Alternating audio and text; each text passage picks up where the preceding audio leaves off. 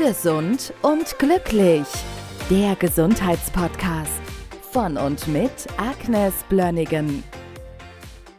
Im Moment hören wir das überall, dass Medikamente fehlen. Wir haben auch im Vorgespräch vorhin lange darüber gesprochen, dass es für so ein Land wie Deutschland eigentlich eine unmögliche Situation ist. Und ein Ding, was ich immer wieder höre, es fehlt der Fiebersaft für Kinder. Und ich überlege jetzt gerade, ich meine, ich habe ja auch zwei Kinder irgendwie groß bekommen. Wir haben das überhaupt nicht gebraucht, diesen Fiebersaft, sondern wenn halt Fieber da war, hatten wir die ganze Aufmerksamkeit auf den Kindern und geschaut, wie geht es denen? Ist es gerade gefährlich? Und meistens war es auch sehr schnell wieder weg. Was ist überhaupt ein Fieber? Also Fieber ist an sich keine Krankheit. Das ist ein Symptom, mehr nicht dass irgendwie das Immunsystem arbeitet. Das Thermostat geht hoch die Durchblutung wird beschleunigt. Alle Immunfaktoren, die in der Abwehr eine Rolle spielen, können ganz schnell dahin gebracht werden, wo sie was zu tun haben können. Also Fieber ist mitunter in den meisten Fällen, also ich würde sagen mal fast in 100 Prozent der Fällen ist es sehr, sehr wichtig sogar und absolut lebensnotwendig. Also wenn meine Patienten, die Erwachsene, die können fast nie fiebern. Wenn, wenn wir mal irgendwann eine Situation erreichen, wo sie einen akuten Infekt mit Fieber beantworten, haben wir einen großen Erfolg bewirkt, weil das Immunsystem ist wieder in der Lage zu arbeiten. Mit Fieber vernichtet der Körper alle hitzestabile Erreger. Leider nicht alle, aber sehr viele. Also viele Bakterien und Viren reagieren auf hohe Temperaturen und gehen viel, viel, viel schneller kaputt als unsere Körperzellen eigentlich. Die Frage ist, wann wird der Fieber wirklich gefährlich? Also zum Beispiel bei kleinen Kindern empfehle ich immer, das Fieber auch sehr genau zu messen, wirklich im Popo 0,5 Grad abziehen und das ist dann eine realistische Kerntemperatur. Dass die Eiweiße im Körper gehen ab 42 Grad kaputt. Das ist das Gefährliche dran. Das ist dann lebensgefährlich. Aber vielfach gehen die Eltern hin und wenn das Fieber ein bisschen steigt, also 38, 5, 39, dann kriegen sie Panik und geben den Kindern Fiebersaft. Damit blockieren sie das Immunsystem. Und dann gibt es noch etwas. Da steht immer drauf, gegen Fieber und Schmerzen. Das liegt daran, dass die Schmerzmittel, also Schmerz und Fieber werden in den gleichen Rezeptoren gebildet, also die reagieren gleich. Und wenn das Kind Schmerzen hat, Kopfschmerzen hat, dann gibt die Mutter einen Fiebersaft und blockiert damit auch, die, auch Fieber. Das ist sehr schlecht. Also das Kind sollte möglichst keine Schmerzen haben, sehe ich ein. Aber Fieber sollte es haben können, weil dann weiß ich, das Immunsystem ist in der Lage, sich zu trainieren und eine adäquate Immunantwort zu produzieren. Fiebersäfte sind auch unterschiedlich. Also es gibt ja diese Ibuprofen und Paracetamol. Und Paracetamol hat noch ein zusätzliches Problem. Also Paracetamol vernichtet, also wir haben in der Leber das Glutathion-Peroxidase, ist eine der wichtigsten Leberentgiftungsenzyme. Und Paracetamol verbraucht Glutathion und blockiert damit wirklich die Leberentgiftung. Und das kann auch sehr gefährlich sein. Also es gab mitunter auch mal so einen Verdacht, dass dieses plötzliche Kindstod damit zu tun hat, dass man sehr schnell Paracetamol gibt, damit die Leberentgiftung blockiert. Und die Kinder kriegen dadurch vielleicht ein Leberproblem, die sie mehr oder weniger in diese Situation reinbringt, die lebensgefährlich sein kann. Also da ist höchstwahrscheinlich auch ein, ein Problem dabei. Also Paracetamol ist, ist ziemlich problematisch.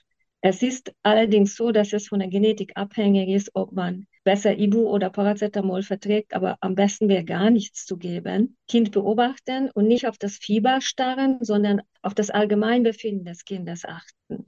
Wenn das Kind wieder anfängt, ein bisschen lebendiger zu sein, ist das Fieber nicht so wichtig. Wenn es apathisch ist, nicht mehr ansprechbar ist, dann ist das höchste Eisenbein zu gucken. Das Fieber ist, wie gesagt, nicht, die, nicht das Problem, sondern es ist ein Symptom der grundlegenden Erkrankung.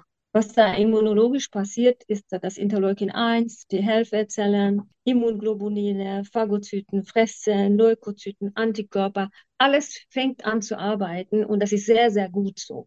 Dann haben wir noch etwas. In der Immunologie unterscheiden wir unter anderem TH1-Schiene und TH2-Schiene. TH1-Schiene sorgt dafür, dass wir akute Infekte gut bearbeiten können. Die TH2-Schiene ist die Schiene der chronischen Erkrankungen. Und die TH1 kann nur funktionieren, wenn wir auch Fieber bekommen können. Und wenn wir Fieber immer blockieren, schieben wir das Immunsystem in der TH2.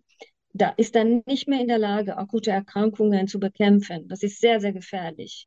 Das schiebt alles in die, in die Richtung von chronischen Erkrankungen und bei, bei kleinen Kindern auch. Also kleine Kinder können sehr viel schneller dadurch chronisch erkranken. Und man weiß auch, wenn du eine akute Infektion hast, dann hast du schnell Fieber, überwindest das zackig und chronische Erkrankungen dümpeln, dümpeln nur so vor sich hin und es wird nicht überwunden, weil die TH1 nicht aktiv ist und kann das nicht wirklich zu Ende bringen. Und interessant ist, dass diese chronisch kranke Kinder mit schweren Erkrankungen, auch Krebserkrankungen, die können kein Fieber entwickeln. Ja, also wie gesagt, bei Erwachsenen ist das auch ein Thema, dass sie meistens schon so weit vorbehandelt sind, so vorerkrankt sind, dass das Immunsystem eigentlich nur noch TH2 arbeiten kann, nur noch chronische Erkrankungen produzieren kann. Und diese Schiene füttern wir leider mit allen Gaben von, von Fieberzäpfchen und fieberunterdrückende Maßnahmen. Also daher ist das wirklich eher nicht zu machen. Eltern haben oft auch eine Angst davor, dass Kinder Fieberkrämpfe entwickeln. Mittlerweile gibt es aber viel, viele, viele Studien, die beweisen, dass die Fieberkrämpfe gar nicht so gefährlich sind. Es gibt keinen Zusammenhang zu Epilepsie. Diese Krämpfe gehen eigentlich komplett folgenlos vorbei. Wie gesagt, Fieber, man kann natürlich auch Eltern, sagt man immer wieder, ja, gib doch mal, mach doch mal Wadenwickel. Darf man aber nicht machen, wenn die Kinder kalte Füße haben.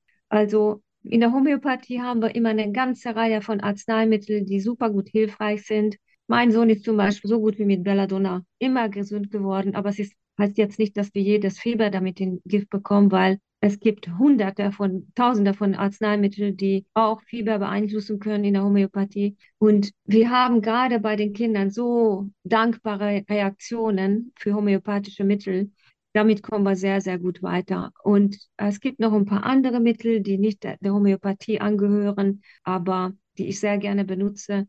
Ich liebe zum Beispiel das Symbioflor 1 zu geben. Das ist, stärkt lokale Abwehr in fast allen Schleimhäuten. Die Kinder bekommen Vitamin D, damit das Immunabwehr auch dadurch gestärkt wird. Und ich ermutige wirklich die Mütter, keine Säfte, also Frucht, Fruchtsäfte, keine Süßkram zu geben. Die Süßigkeiten haben eine ganz nachteilige Wirkung auf unsere Immunreaktionen. Aber zurück zum Fieber. Also Fieber ist wichtig. Es wird nur dann gefährlich, wenn es extrem hoch geht. Das haben wir in den meisten Fällen nicht. Also das heißt, man kann das wirklich getrost in neun von zehn Fällen, wenn nicht noch mehr, ruhig weglassen und nach anderen Möglichkeiten suchen. Und ihr braucht wirklich einen vernünftigen Therapeuten, der sich auskennt, die Kinder auch vernünftig begleitet und auch als Erwachsene vernünftig begleitet und möglichst ohne chemische Mittel diese natürliche Reaktion des Körpers steuert.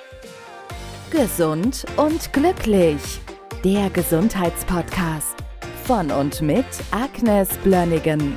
Die im Podcast dargestellten Inhalte dienen ausschließlich der allgemeinen Information. Sie stellen keine Empfehlung oder Bewerbung der beschriebenen oder erwähnten diagnostischen Methoden oder Behandlungen dar und ersetzen keinesfalls die Beratung durch Therapeuten. Bitte wenden Sie sich bei gesundheitlichen Fragen oder Beschwerden immer an die Therapeutin oder den Therapeuten Ihres Vertrauens.